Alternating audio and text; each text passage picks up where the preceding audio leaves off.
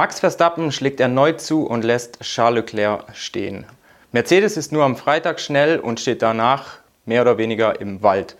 Und die beiden deutschen Fahrer sind sich über die Vorfahrt nicht einig. Darüber wollen Michael Schmidt und ich, Andreas Haupt, in einer neuen Folge Formel Schmidt sprechen. Michael, bevor wir so aufs Renngeschehen eingehen, würde ich gerne erstmal mit dir über das Event an sich sprechen.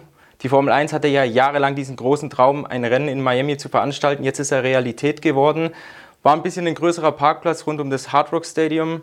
Toto Wolf hat gesagt, er würde dem ganzen Event eine 9 von 10 geben. Wie siehst du es? Ja, ich würde sagen, vielleicht eine 8 von 10. Äh, es, es war viel Show, viel Spektakel. Äh, es war ein großes Schaulaufen. Das Fahrerlager war ein Laufsteg.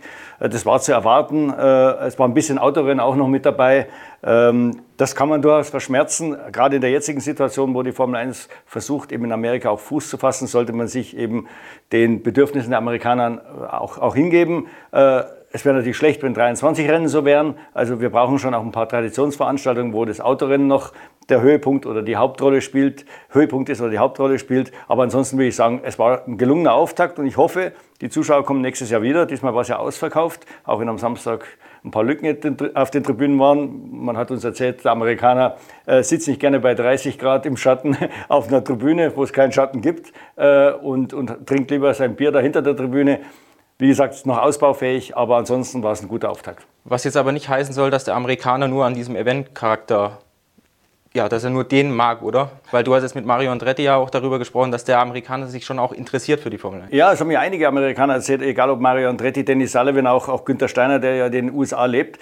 Die Amerikaner, wenn sie sich mal was für, äh, für was interessieren, dann sind sie sehr detailverliebt und, und gehen da wirklich in die Tiefe, auch bei ihren Fragen. Mario Andretti hat mir, hat mir erzählt, egal wo er angesprochen wird, auf der Straße, im Restaurant oder am Flughafen, da kommen keine Fragen mehr zu NASCAR oder zu IndyCar. Es kommen nur noch Fragen zur Formel 1. Formel 1 auf der Rennstrecke, Max Verstappen gegen Charles Leclerc, wieder dieses große Duell, das uns in dieser Saison in den ersten fünf Rennen jetzt verfolgt. Verstappen hat jetzt auf 3 zu 2 Siege gestellt, also Red Bull mit einem mehr als Ferrari. Ich würde sagen, das zeigt das aktuelle Kräfteverhältnis ganz gut. Würdest du da mitgehen? Ja, also ich, ich, äh, ich glaube, Binotto hat gesagt, der Red Bull ist vielleicht zur Zeit zwei Zehntel schneller. Wäre ich nicht so sicher. Ich glaube, die sind relativ ebenbürtig, aber Red Bull ist auf gewissen Rennstrecken, haben die ihre Vorteile. Eben eben der Topspeed ist eine Waffe von, von Red Bull. Das war in Jeddah eine und das war auch in Miami. Die beiden Rennen sind sehr gut zu, zu vergleichen, weil äh, äh, Ferrari hat da eine riesen Angst vor diesem Topspeed und reagiert dann dementsprechend.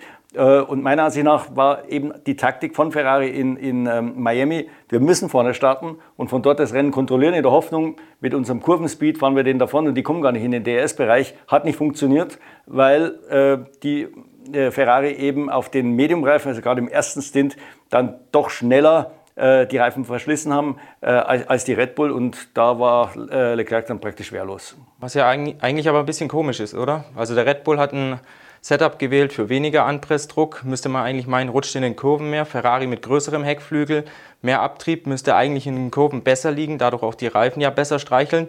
Kann es vielleicht aber in Miami jetzt auch so gewesen sein, dass zu viel Abtrieb, vielleicht zu hohe Kurvengeschwindigkeiten gleich zu viel Verschleiß das ist, sicher, das ist sicher ein Punkt, äh, weil äh, der Ferrari war in den schnellen Kurven der schnellste, ganz klar. Also da hat er dem Red Bull richtig viel Zeit abgenommen. Aber dann, das ist dieser Barcelona-Effekt, nennen wir ihn mal so, äh, das war ja am ersten Teil der Runde die schnellen Kurven. Dann kam der langsame Teil und gerade da war der Red Bull leicht besser als der Ferrari. Und das war ja die Stelle vor der langen Geraden. Also es da waren die Reifen einfach schon zu heiß und ich glaube auch Ferrari ist von der, vom Fahrwerk eine Spur zu weit gegangen. Ihnen war wichtig, dass die Reifen schnell angezündet werden, eben dass man auf der Pole Position steht, idealerweise die komplette erste Startreihe belegt, wie es dann ja auch passiert ist. Das hat man dann auch bei den harten Reifen gesehen. Also beim Restart hatte äh, Verstappen zwei, drei Runden richtig Mühe, äh, weil es bei ihm viel länger gedauert hat, bis der harte Reifen da war, als bei Leclerc. Weil den kleineren Heckflügel hat Ferrari ja mitgebracht nach Miami, so ein bisschen Medium Downforce, weniger als jetzt dieser Heckflügel, den sie in Jeddah damals eingeführt hatten. Bisschen ein Eigentor geschossen? Ich, ich, bin mir nicht so sicher. Ich glaube, die, die wussten schon ganz genau, was sie machen. Äh, und äh, sie haben die Flucht nach vorne angetreten, eben aus der Angst heraus, der Red Bull wird sowieso schneller sein auf der Geraden. Ich glaube, sie hätten den, den, ähm, den Red Bull auch so nicht geschlagen. Vielleicht hätten sie nicht den, den ganz großen äh, Topspeed-Unterschied gehabt, der, der sich so eben gezeigt hat. Das war im Qualifying, glaube ich, 7, 8 km/h, im Rennen teilweise bis zu 15 km/h Unterschied. Ähm, und dann war ihm dann wahrscheinlich doch ähm, ein, ein, schnelles Auto in den Kurven lieber. Mattia Benotto hat so ein paar erste kleinere Warnschüsse an Red Bull nach dem Rennen abgefeuert. Da geht es um das Thema Budget Cap und die ja schon ein paar Entwicklungen, die Red Bull gebracht hat. Ferrari ist ja eher auf der konservativen Seite, hat jetzt noch nicht so viel Großes gebracht. Würdest du es auch so verstehen als Warnschuss, weil es vorher ja eigentlich viel Kuschelkurs zwischen Red Bull und Ferrari gab? Ja, er hat es immer wieder erwähnt, bestimmt viermal würde ich jetzt äh, mal gefühlt sagen, ähm, dass äh, man ja nicht mehr jetzt einfach so ungebremst entwickeln kann, dass er sich sehr wundern würde, wenn ein Team alle zwei Rennen was Neues bringt. Das geht vom Budget Cap her gar nicht. Und äh, da Red Bull ja schon zweimal vorgelegt hat, Ferrari noch gar nicht, kann man sagen, also bis auf kleine Änderungen, äh, äh, hat er mehr oder weniger durchblicken lassen, naja, wir haben da ja dann rein theoretisch noch was in der Hinterhand, weil Red Bull schon ein gewisses Geld verschossen hat.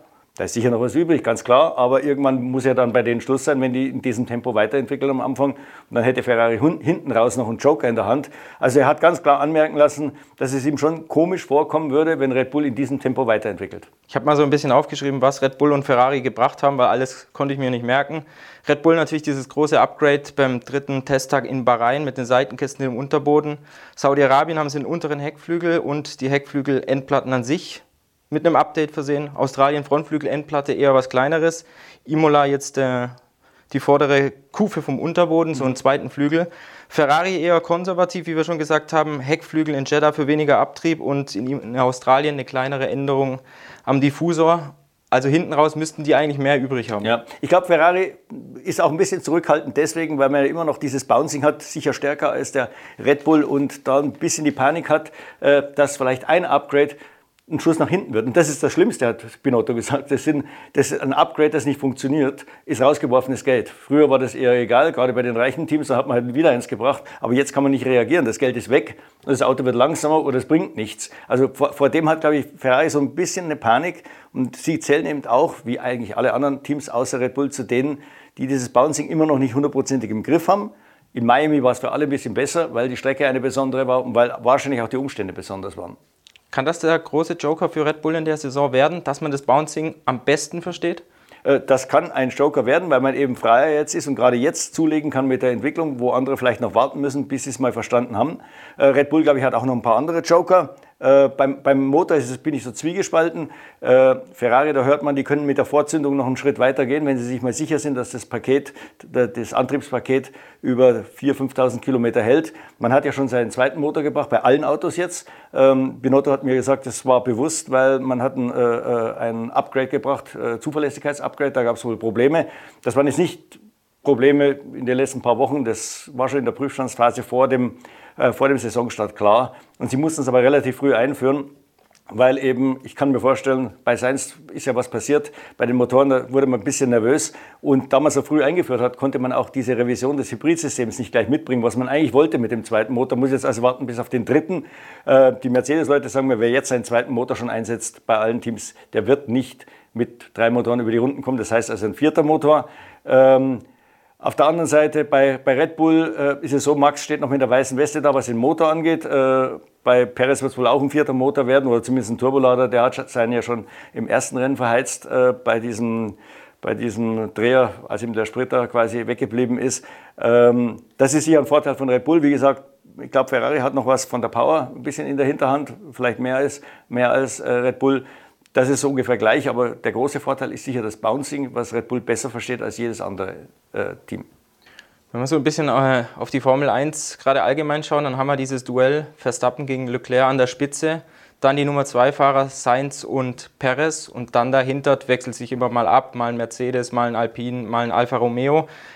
Wie siehst du gerade die Nummer zwei Fahrer, Perez und Sainz? Sind sie schon chancenlos in der Weltmeisterschaft? Ja, noch nicht ganz. Ich meine, bei Sainz kommen natürlich blöde Umstände dazu. Der ist jetzt zwei Rennen praktisch gar nicht gefahren. Acht Kilometer hat er selber gesagt. Ihm fehlt ein bisschen Rennerfahrung. Äh, das Problem ist ja, man kann ja nicht mehr testen, so wie man will, und da den ganzen Tag da in der Gegend rumfahren unter Rennbedingungen. Äh, also insofern war der natürlich vorsichtig. Dann hat er am Freitag nochmal das Auto rausgelegt. Also der ist sicher mit gebremsten Schaum gefahren. Dafür war die erste Startreihe gut. Ich glaube, es ein ganz großer Fehler war beim Start. Da hätte er den äh, Verstappen hinten halten müssen. Ähm, das hätte auch dem Leclerc ein bisschen Luft verschafft. Ähm, und dann äh, sind die vorne einfach weggefahren. Wie gesagt, da war eine gewisse Unsicherheit da. Er wollte auch nicht nochmal crashen. Das Gefühl hat man gehabt.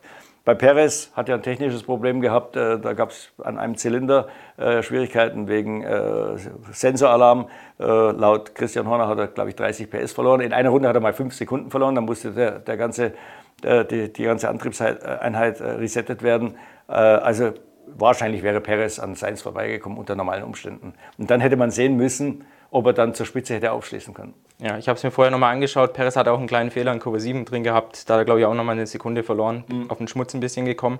Sainz war ja körperlich auch ein bisschen beeinträchtigt. Ich glaube, der Nacken, die Hüfte waren geprellt, angeschlagen nach dem Unfall. Er hat ja dann auch lamentiert, da hätte eigentlich eine Tech Pro reingehört, da in Kurve, Kurve 13. Hat sich körperlich nicht ganz wohl gefühlt. Wenn wir nochmal aber auf dieses Duell an der Spitze zurückkommen, viele haben sich danach gefragt, Safety Car ausgelöst, Verstappens Vorsprung von über sieben Sekunden weg.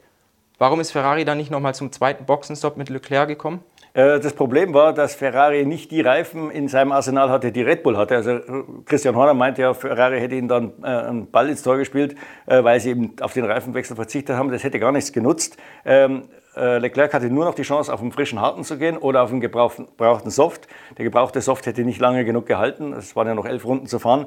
Der, der, der Harte war zwar ein guter, Renn, guter Rennreifen, aber erst so nach 20, 30 Runden. Da war er eigentlich am besten. Das haben auch die Mercedes-Ingenieure gesagt. Also, wenn sie die Wahl ge gehabt hätten, äh, entweder einen 30 Runden alten Harten oder einen 6 Runden alten Medium-Reifen. Und das war eben äh, für Ferrari nicht verfügbar. Und deswegen hat man es nicht gemacht und blieb draußen. Es war auch richtig. Ich glaube, Ferrari wusste schon, dass sie den harten Reifen viel besser anzünden werden als Verstappen und haben da ihre große Chance gesehen. Und Leclerc hat ja gesagt, die einzige Siegchance, die die Siegchance, die er hatte, war in der zweiten Runde nach dem Restart, aber dummerweise gab es da kein DRS. Das kam dann erst eine Runde später. Wenn es andersrum gewesen wäre, hätte Verstappen den Leclerc mit dem Topspeed nochmal packen können? Ich glaube ja. Ich glaube auch, ja. Also auf jeden Fall. Äh, vielleicht nicht auf der langen Geraden, das war ganz komisch. Äh, da war es extrem schwierig zu überholen. Vielleicht auch, weil die äh, innere Spur eben sehr schmutzig war. Das lag an dem Asphalt, der da ja, aufgebrochen kann man nicht sagen. Es haben sich halt diese kleinen Kieselsteine so ein bisschen gelöst, minimale Steine, weil dieses Bindemittel gefehlt hat, nachdem der Asphalt da mit Hochdruckreiniger behandelt wurde vorher. Äh, und das war dann schon wie Fahren auf Eis. Und äh, da wäre es wahrscheinlich schwierig geworden, aber er hätte vielleicht die gleiche Nummer gespielt wie in der achten Runde. Dort äh, Leclerc unter Druck gesetzt, sodass er dann auf der Zielgeraden angreifen kann. Wie siehst du denn die beiden fahrerisch jetzt im Vergleich miteinander? Ich finde, Verstappen hat so einen kleinen Vorteil. Er ist unter Druck, eigentlich eiskalt, jetzt gerade die letzten 10, 11 Runden, keine, keinen einzigen Fehler gemacht, nicht mal einen Spalt geöffnet. Ja, er ist es jetzt natürlich auch gewohnt, um einen WM-Titel zu fahren gegen einen Hamilton. Das hat er letztes Jahr äh, 22 Rennen lang geübt. Für Leclerc ist die Situation neu. Ich finde aber, Leclerc schlägt sich gut. Er macht viel, viel weniger Fehler, als er es in den letzten zwei, drei Jahren gemacht hat. Und er ist ein harter Knochen und er ist fair im Zweikampf, das muss man sagen. Der, da gibt es keine Angriffsfläche für den Verstappen. Äh, Verstappen macht auch seine, seine üblichen Spielchen nicht mehr. Äh, da, beim Ausbremsen, er, äh, er, drängt den anderen nicht mehr in die Auslaufzone ab. Ich glaube, der respektiert das so ein bisschen und äh, ich, die, die, die Nummer ist noch nicht gegessen. Also ich glaube, fahrerisch ist der Leclerc nicht weit weg vom, äh, vom Verstappen. Kommen wir auf Mercedes zu sprechen. Wie können wir den Zuschauern erklären, dass ein Auto, das am Freitag Bestzeit aufstellt, am Samstag eine Sekunde hinten ist, am Sonntag pro Runde eine Sekunde, eine Sekunde hinten ist? Gibt es dafür irgendeine Erklärung? Ja, also wenn wir es erklären würden, glaube ich, wird man unheimlich viel Geld kriegen von, von Toto Wolf und den ganzen Ingenieuren. Äh, die Antwort suchen Sie selber. Sie sind völlig perplex. Wie gesagt, das Auto, das war kein Fake, das war nicht wenig Sprit oder irgendwas. Sie sind Ihr normales äh, Freitagsprogramm gefahren, auch mit weniger Power, wie Sie sonst auch normal fahren würden. Und dann am Samstag sind sie ein bisschen gierig geworden, das stimmt, das geben sie zu, sind also nochmal weiter runter mit der Bodenfreiheit. Ähm, Im dritten Training, das war ein Schuss nach hinten, also wieder rauf. Das gleiche eigentlich wie am Freitag. Die Autos waren praktisch identisch, sagen sie. Und die Sekunde Verlust blieb. Alle anderen haben sich verbessert von Freitag auf Samstag, nur der Mercedes nicht. Also sie haben irgendwie eine Sekunde verloren und sie waren eigentlich völlig vor den Kopf gestoßen, weil es eigentlich von der Technik her nicht sein kann. Jetzt Mike Elliott, der Technikchef, hat mir gesagt, es gibt also nur noch die äußeren Umstände. Ein Power-Modus ist sicher einer. Wenn man, fährt man natürlich schneller, wenn man mehr Power hat. Aber was man auch mit beachten muss, ist der Wind, der am Samstag plötzlich aufkam. Der kam von der Seite in diesen, in diesen schnellen Passagen. Ähm, dann die Außentemperatur, das hört sich komisch an, aber warme Luft äh, zirkuliert anders als kühlere Luft. Äh, kann, sich, kann sich was ändern in, in der Strömung unter dem Auto. Äh, und ähm, ja, wenn man aggressiver fährt, vielleicht auch. Und, und, wie gesagt, dann kam das Bouncing zurück. Bei äh, Russell war es ja, konnte man sehen, in der Kurve 4 oder 5 ist er fast abgeflogen. Also selbst in den Kurven war es da und da fehlt dann natürlich das Vertrauen. Und was, was ganz komisch war, sagen die Ingenieure, dass es am Sonntag, dass das Sonntagsauto eigentlich wieder ein Samstagsauto war. Da hatte man wenigstens gehofft, dass es dann wieder so gut wäre wie am Freitag in den Longruns und das war es eben nicht. Ja, weil wahrscheinlich die Geschwindigkeiten geringer sein oder geringer ja. sind im Rennen, dass Bouncing dann auch geringer genau. sein müsste, oder? Ja. Und, und was man vielleicht noch dazu sagen muss, äh, wo Mercedes gelitten hat, war ja hauptsächlich in diesen langsamen Kurven und das lag eben daran, dass man durch das Bouncing in den Schnellen so ganz leicht gerutscht ist. Die Reifen wurden heiß und mit zu heißen Reifen in diese, in diese Mickey Maus Passage, da hat man ihm dann die Zeit verloren. Was ich so ein bisschen bezeichnend finde zum Auto, sind die Aussagen, die man so bei Mercedes hört, dass das, was in den Daten zu sehen ist, nicht das ist, was die Fahrer sagen. Mhm. Also beispielsweise, wenn das Auto nach, rund, nach unten geschraubt wird, dass man in den Daten sieht, es gibt mehr Abtrieb, die Fahrer spüren jetzt aber keine so große Veränderung. Ich glaube, Hamilton hat auch am Freitagabend nach den Trainings gesagt, fühlt sich gar nicht so groß anders an. Mhm. Glaubst du, dass sie das noch auf die Kette kriegen? Weil ich habe schon das Gefühl, die waren kurz mal am, am Rande des Waldes, haben ja. so rausgeschaut ja. und dachten, hm, vielleicht ja. wird es was und jetzt stehen sie eigentlich wieder mittendrin. Ja, also eins ist sicher eine Schwäche von diesem Auto, das wird auch bleiben, auch wenn sie dieses Problem jetzt finden. Es ist extrem sensibel, ähm, das hat ein ganz, ganz kleines Fenster, das wird immer schwierig sein, es zu treffen. Ähm, wie gesagt, jetzt in Barcelona muss was passieren. Man hat jetzt genügend Daten. Ich meine, insofern war Miami eigentlich ein, gutes Rennen für sie, weil sie ja jetzt mal endlich gesehen haben, das Auto könnte was, wenn, wenn wir es ins Fenster bringen. Jetzt müssen sie halt die Unterschiede rausarbeiten, was da vom Freitag auf Samstag passiert ist. Jetzt kommt dann noch der Vergleichstest in Barcelona mit der, äh, mit der Präsentationsversion, äh, die ja nicht so viel Bouncing hatte, natürlich deutlich weniger Abtrieb. Ähm, also ich glaube, danach wenn, wenn Ihnen danach kein Licht aufgeht, dann wird das mit der Saison nichts mehr. Lewis Hamilton wieder von George Russell geschlagen. Er war ein bisschen unglücklich, natürlich wieder mit dem Safety Car, ähnlich wie in Australien, als er das Podest an Russell verloren hatte. Er hat sich am Funk beschwert über seine Strategen, gesagt, was wollt ihr eigentlich von mir? Ich kann ja euch die Strategie nicht sagen, mhm. ich habe gar nicht die Übersicht hier im Cockpit. Was sagt die Mercedes-Strategieabteilung dazu? Ja, erstmal muss man dazu sagen, wirklich, ich, ich, schätze den Hamilton sehr. Das ist sicher einer der besten Rennfahrer aller Zeiten. Äh, wirklich im Auto eigentlich fast, über, über fast alle Zweifler haben. Aber eins hat er noch nie gehabt, Überblick. Also im Rennauto, ganz komisch, da fährt er irgendwie, was Strategie angeht, wie im Wald. Und äh, er hat ja schon oft da Mist gebaut, weil er so lange draußen geblieben ist oder wie auch immer irgendeinen Boxenstopp eingefordert hat, der gar nicht notwendig war. Äh, das ist mal das Erste. Das Problem war für Mercedes, und die kennen den Hamilton natürlich, äh, die wissen ganz genau, dass er sie am, am Schluss dann beschimpfen wird, wenn, wenn die Strategie nicht funktioniert und sie konnte nicht für, für ihn funktionieren. Äh, deswegen hat man ihm gesagt, mach du mal die Entscheidung, dann sind nicht wir schuld. Aber der Hamilton hat, ihn natürlich ab, hat das abgelehnt, hat gesagt, ich habe keinen Überblick, macht ihr das. Und dann haben sie halt gesagt, du bleibst draußen, was die normale Strategie war, weil Hamilton hatte das gleiche Problem wie Leclerc. Er hatte in der Hinterhand nur noch frische harte Reifen und gebrauchte Soft. Also das wäre sowieso nicht gut gegangen. Er hätte da äh, gegen, gegen Russell nichts ausgerüstet, der sowieso auf Medium-Reifen zum Schluss gefahren ist. Also äh, ihn reinholen war, war, war, seine Niederlage besiegelt, ihn draußen lassen genauso. Äh, und dann kam er halt zum Schluss und hat äh, am Funk gejault, ja, ihr wart nicht nett mit der Strategie. Es gab keine Strategie für Hamilton. Ihn hat nicht die Strategie besiegt, sondern der Safety Car. Mhm. Das hat Russell natürlich alle Karten in die Hand gespielt. Jetzt muss man, glaube ich, sagen, dass Russell aber eine bessere Übersicht hat im Cockpit, weil er hat ja vor dem Safety Car gesagt, also ein paar Runden davor, lass uns doch einfach draußen bleiben und mhm. auf so ein Safety Car oder ein virtuelles Safety Car hoffen. Wie findest du, entwickelt er sich jetzt in den ersten fünf Rennen schon? Ja, er ist unglaublich schlau. Er, ist, er, ist, ähm, er arbeitet hart natürlich. Er merkt, er kommt ja aus einem, aus einem Team, wo, wo fünfte Plätze oder sechste Plätze oder vierte äh, ein Riesenerfolg gewesen wären für ihn.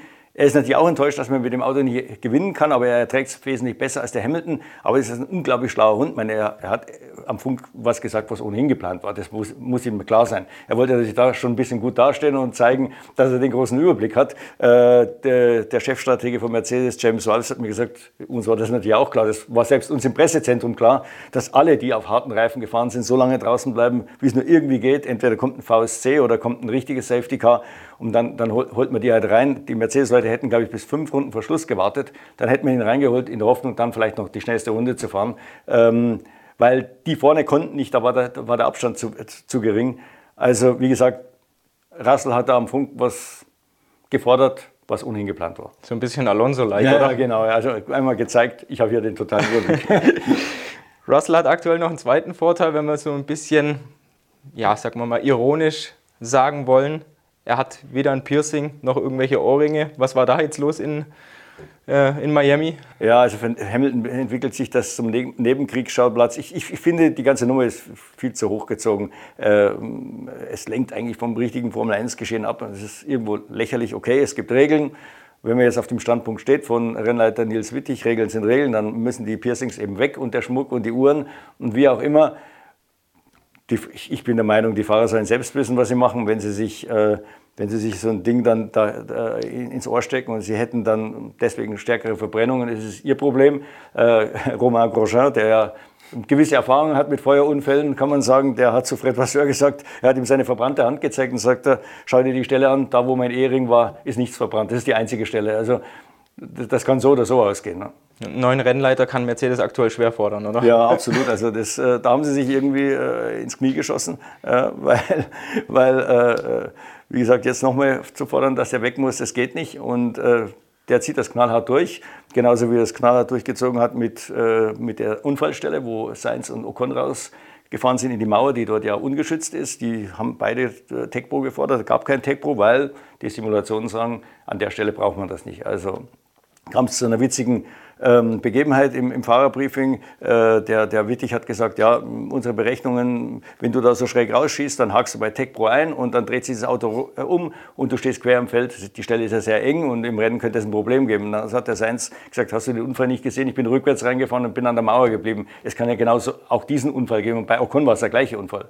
Ja, also wie gesagt, man kann sich nicht immer auf Simulationen verlassen, hat der Seins gesagt. Das merken wir auch bei der Fahrzeugentwicklung. Wie oft haben uns die Ingenieure gesagt, die Simulation äh, erzählt uns, das Auto ist viel, viel besser, dann war es doch nicht besser. Kommen wir auf unsere beiden deutschen Fahrer zu sprechen, Mick Schumacher und Sebastian Vettel. Schumacher hat Vettel eigentlich torpediert da, ich glaube in der 54. Runde von 57.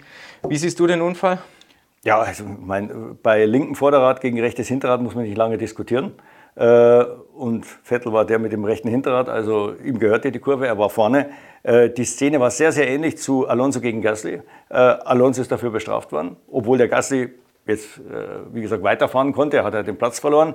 Also, wenn, da war klar, die Aussage des Stewards, Schuld ist Alonso. Er hat es ja selber zugegeben, was selten genug ist bei, bei Fernando. Er hat gesagt, er nimmt die Verantwortung da auf sich. Also, wie gesagt, Schumacher war an dem Unfall meiner Ansicht nach schuld. Alonso, ich will nicht sagen, hatte eine Teilschuld, aber er hat zumindest mal diesen Unfall, diesen ja, Vorgang so ein bisschen eingeleitet mit einem cleveren Manöver.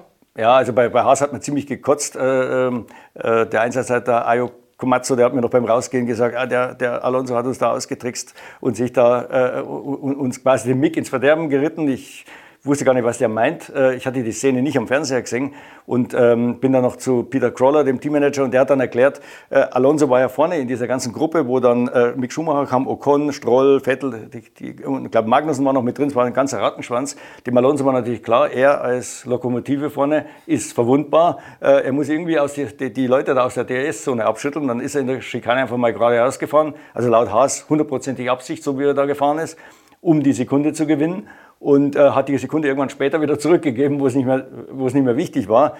Und, äh, und Sie sagen, dadurch konnte dann Ocon den, den Mick Schumacher angreifen, dann kam es zu dieser ganzen Verwirrung in der Kurve 17, glaube ich, war es. Vettel ging dann vorbei an beiden und dann halt der Gegenangriff von Mick Schumacher. Also man hat quasi dem Alonso die Schuld gegeben, da wusste man noch nicht.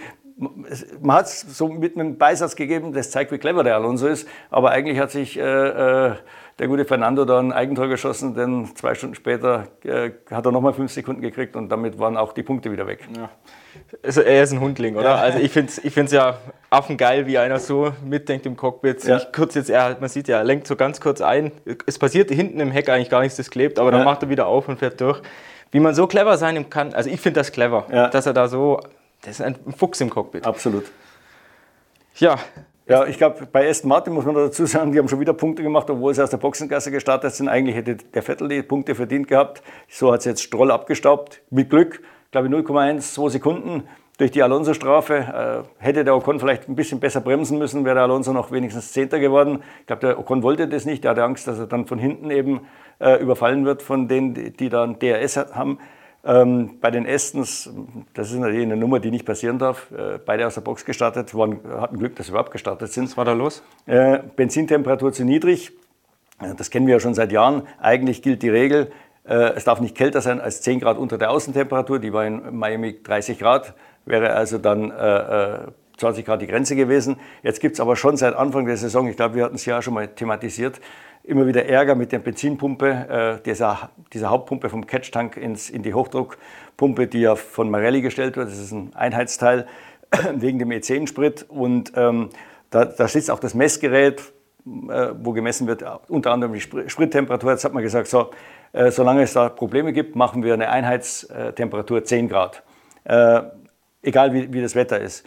Und dann haben wir aber einige Teams festgestellt, es gibt ein bisschen Probleme mit den 10 Grad. Also ist man auf 18 Grad hochgegangen, das konnte jeder realisieren. Das wusste natürlich auch Aston Martin, aber irgendwie ist die Info von den Ingenieuren bei dem Mechaniker, der das halt alles handelt, nicht angekommen. Und jetzt die, war der Sprit über eine Stunde vor dem Start auf, äh, 8 Grad, äh, auf 10 Grad, also 8 Grad runter. Und jetzt mussten die innerhalb einer Stunde das, äh, den Sprit auch, erwärmen, was gar nicht so einfach ist. Die, die, Autos sind einfach in der Garage gestanden und die Motoren sind gelaufen, damit der Sprit warm wird. Und selbst als die anderen Autos raus sind, war er noch drei Grad zu kalt. Also das war spitz auf Knopf. Vielleicht ganz kurz zur Erklärung, was bringt es, ein zu kühles Benzin? Ja, es ist halt einfach weniger Volumen und auch mehr Dichte, also mehr Energie. Insofern ist es schon ein ganz schöner Vorteil. Zum Schluss vielleicht noch Barcelona. Wird das das große Rennen der Upgrades? Äh, ist so zu sehen. Also äh, Aston Martin, weil wir gerade bei dem Thema waren, will ja ein halb neues Auto bringen. Also äh, Sie haben mir erzählt, du wirst, jeder wird das sehen. Da muss ich nicht mit der Lupe hinschauen. Also nicht so Spezialisten wie hier du oder Tobi Grüner oder der Giorgio Piola sehen das, sondern auch also jeder normale äh, äh Zuschauer. Ich glaube, hinten im Heck werden sie deutlich schlanker werden. Ich glaube, die breiten Seitenkästen behalten sie vorne. Vielleicht wird es eine Ferrari-Kopie, mal schauen. Ähm, das ist aber noch nicht ganz sicher, ob sie es bis Barcelona schaffen, weil es gibt überall jetzt auf der Welt, Lieferprobleme mit Materialien, mit Teilen. Äh, unter Umständen kommt nur ein Auto, dann wird interessant sein, wer es kriegt. Ich würde mal tippen, der Sohn des Besitzers. Wer sonst? ja.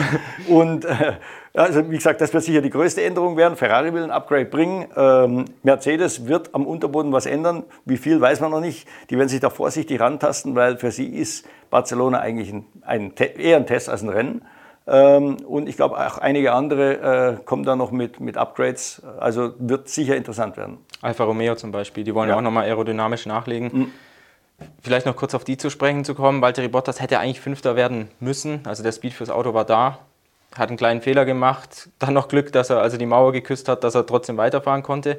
Wie, wie siehst du die Entwicklung von Alfa Romeo? Die haben jetzt schon 31 Punkte gesammelt. Ja, äh, super. Also mein, was die machen einen echt guten Job.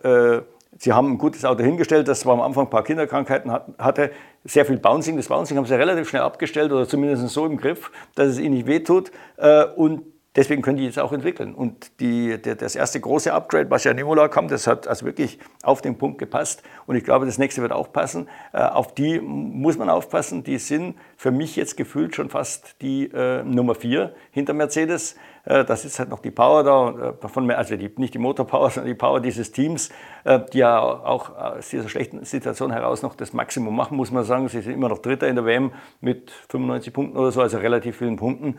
Aber Nummer vier ist für mich im Moment ganz klar sauber. Sicher vor Alpine, sicher vor Aston Martin und auch vor Alpha Tauri.